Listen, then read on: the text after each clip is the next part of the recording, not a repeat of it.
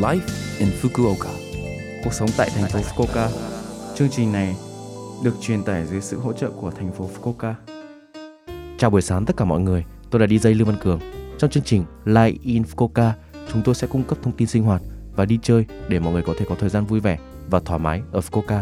Thứ sáu hàng tuần, tôi là Lưu Văn Cường, đến từ Việt Nam sẽ truyền tải thông tin đến các bạn chỉ một chút thời gian ngắn thôi, nhưng rất mong các bạn hãy cùng đồng hành với mình nhé. Cuộc sống tại thành phố Fukuoka.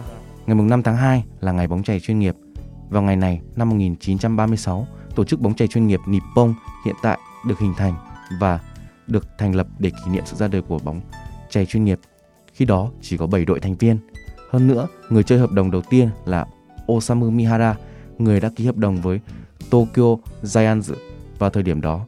Lương hàng tháng là 177 yên. Mức lương khởi điểm cho sinh viên tốt nghiệp đại học vào thời điểm đó là khoảng 64 yên. Vì vậy, đây là một mức lương khá cao. Coca Softbank Hokushu có trụ sở tại thành phố Fukuoka.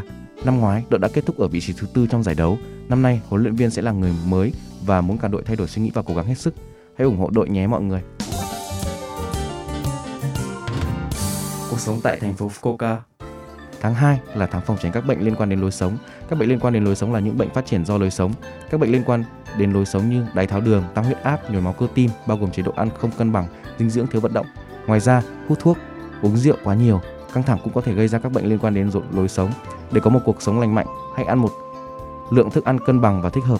Điều quan trọng là phải ăn 3 bữa một ngày vào một giờ cố định, thực phẩm ăn liền, món ăn nhiều dầu mỡ vân vân. Tiếp tục một chế độ ăn uống thiên lệch về dinh dưỡng có thể dẫn đến béo phì và tiểu đường. Ngoài ra, nhai kỹ sẽ giảm gánh nặng cho hệ tiêu hóa và tăng cường cơ quan miệng. Ăn chậm trong ít nhất 20 phút.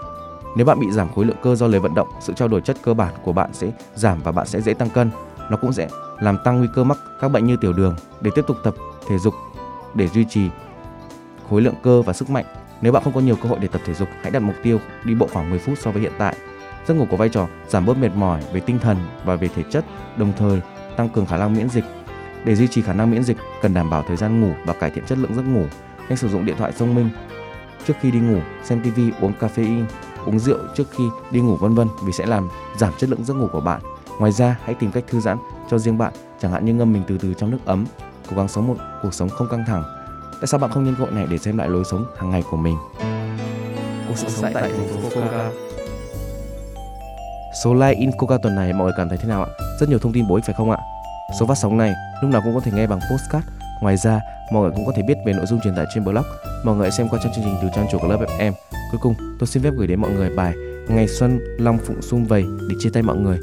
Chúc mọi người một ngày vui vẻ. Hẹn gặp lại mọi người vào tuần sau.